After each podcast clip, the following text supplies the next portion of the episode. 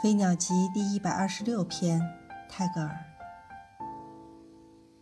Not hammer strokes, but dance of the water sings the pebbles into perfection。